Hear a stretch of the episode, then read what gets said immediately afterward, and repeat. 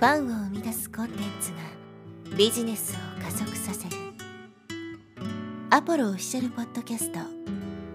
超ブログ思考。はい、え、こんにちは、ポロです。今日はですね、精読か多読かという話をしていきます。まあ、読書に関するお話ですね。精読というのは、まあ、一冊の本をじっくり読む。多読というのは、まあ、たくさんの本を読むという、この違いですけど、精読派、多読派なんていうふうにね、あって、自分は一冊の本をじっくり読むタイプ。何回も繰り返しね、読むタイプだったりとか、あるいはもう一回ずつしか読まないとかね、とにかくたくさんの本を読むみたいな。どっちがいいんだみたいな議論っていうのはあるわけですけど、まあそもそもね、え、読書してますかってところがね、すごく重要で、まあ僕たち起業家っていうのは、まあ自分の実力が収入に直結するんで、自分の実力が低かったら当然収入も上がっていかないわけです。だからまあ日々自分をね、こう高めていくために自己投資をして自分を磨いていかないといけない。まあアスリートが日々練習してるのと一緒ですよね。練習するから上手になってね、え、最高のパフォーマンスが出せるわけだって、僕たちもそういうね、え、日々自分たちをまあ、高めていくために勉強していかないといけないわけですね。その手段として読書っていうのがあるわけですけど、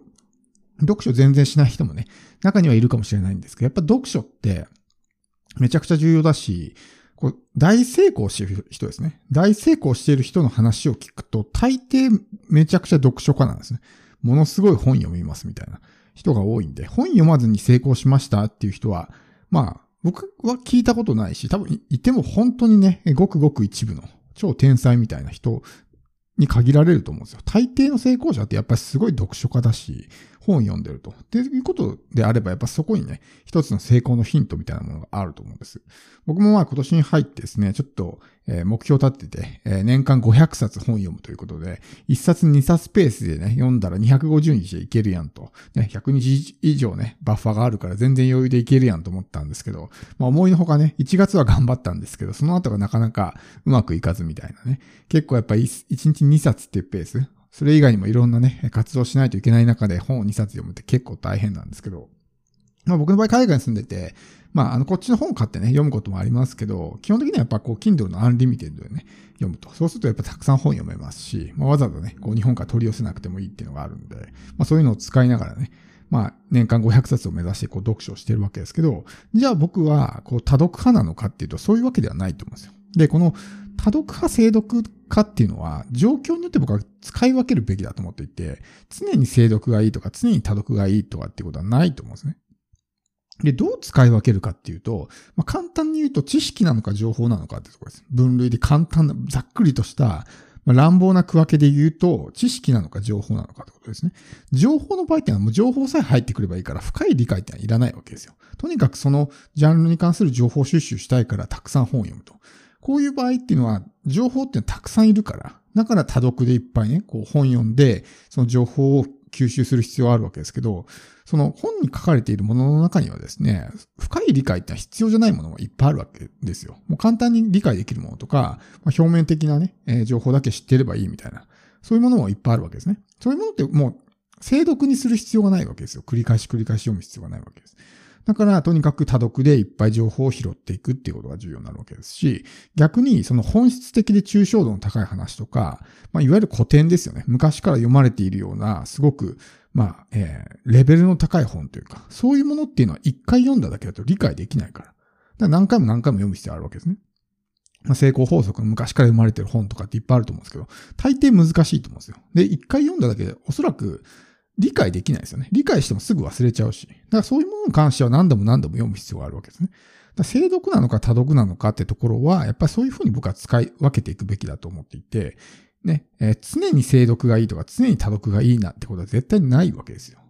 だから、まあ、僕は500冊読むっていうのもね、基本的にじゃあ全部情報拾ってんのかっていうと、そういうわけではないんですけど、まあちょっとね、自分に負荷をかけるために、まあ一つのこう、ね、ベンチマークとして500冊っていうふうにしてるんですけど、やっぱりその重要な本とか、本質論とかを語っているようなね、難しい本なんかやっぱ何回も読むようにしてますし、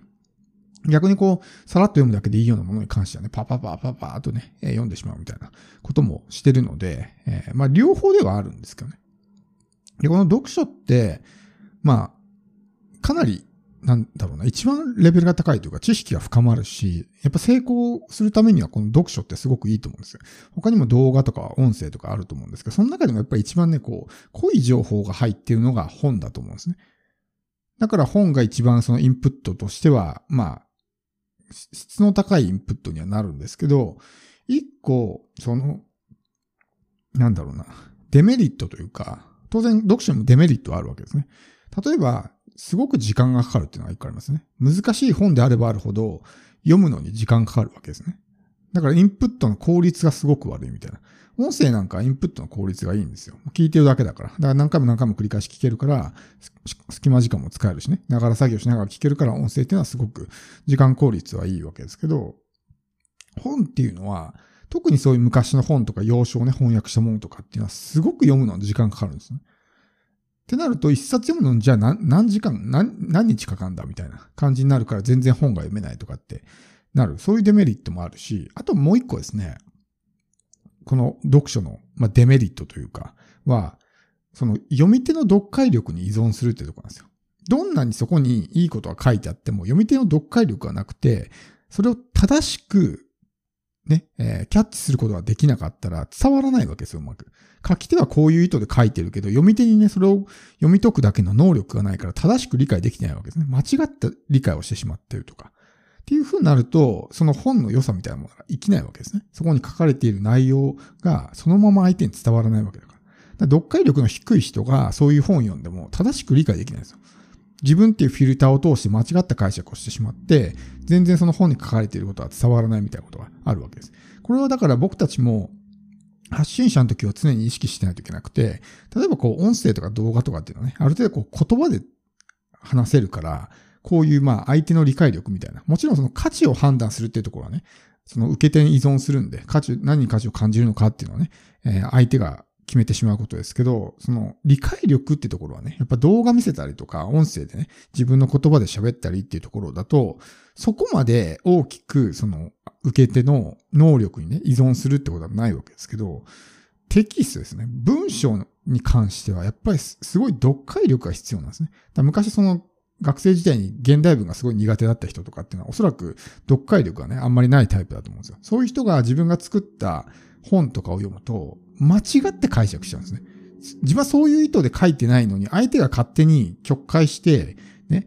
間違った解釈をしてしまうみたいなことがあるわけです。だからそこがある意味発信者としての、まあリスクというかね、うん、こっちはそんなつもりで言ってないんだけど、みたいなところで、相手が勝手に自分の都合のいいように解釈してしまったりとかね、まあそういうリスクもあるわけです。だから特にこのテキスト媒体っていうのは気をつけないといけなくて、だから相手に伝わりやすいようにね、書いていかないといけない。でもこの相手に伝わりやすいようにっていうのも、ターゲットによって変わるんですけどね。何でもかんでもじゃあ、ね、よく言われるのがこう専門用語を使うなとかって言われますよね。でも専門用語を使うなってあくまでも初心者とか入門者向けに対して言うときであって、もうエキスパートに対してね、こう小学5年生が使うようなね、言葉使ってたら、何この人ってなるわけじゃないですか。SEO 対策っていうね、専門用語をね、わかんないからって言って、あの、Google でやった時に上に上がってくるやつとか言ったら、言ったらね、何この人ってなるわけじゃないですか。だから何が伝わりやすいのかっていうのはターゲットによって変わるんで、ジッパ人がからげに、こうね、専門用語を使うなってそもそもちょっとずれてると僕は思うんですけど、まあ、みたいな感じで、やっぱり誰が対象になっているのかってところで、まあその使う言葉とか表現とか変えていかないといけないわけですし、まあ、その対象がね、やっぱそういうちょっと理解力の低い人たち、まあ読解力あんまりない人たちなんだったら、そういう人たちでもわかるような内容をしていかないといけない。で、逆に言うとそういう人たちが自分の本を手を取らないようにするっていうのも大事なんですよ。これはもう誰にでもね、役に立つ本ですって言ったらみんな買いに来るじゃないですか。そうじゃなくて、これはもう初心者向けじゃないですと。初心者が読んでも多分理解できないから、そういう人は読まない方がいいですよっていうことによって、そういう人たちが寄ってこなくなるんですね。そうすると、お互いにとっていいわけですよ。こっちは変なこうね、言いがかりもつけられないしね、不満とかクレームつながらないし、相手はまあ時間とかお金を無駄にしなくていいわけなんで。お互いにとってウィンウィンになるわけですよね。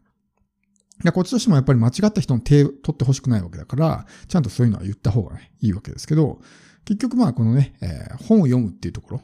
まあ、今回精読か多読かっていう話からこういうふうにね、派生してしまいましたけど、僕はまあ状況によってね、使い分けるべきじゃないかなと思うんですよ。やっぱりそのいい本っていうのは何回も何回も読まないと理解できないしね。特にマインドセットとか、まあそういうようなものですね。に関してはもう何回も何回も読んで、潜在意識にね、こうすり込ませるみたいなことをしないといけない。でもこう単なる情報みたいなものっていうのはね、もう一回読めば十分だし、それをとにかくたくさんこう本をね、読んで情報をいっぱい拾ってくればいいだけなんで、そういうものに関しては多読。たくさん読んでいくっていうね、スタンスでやっていくのがいいかなと。まあ、自分が情報をね、インプットするとき、本を読むときに、まあ、どういう形でやっていこうかなっていう時のね、参考にしてもらえれば幸いです。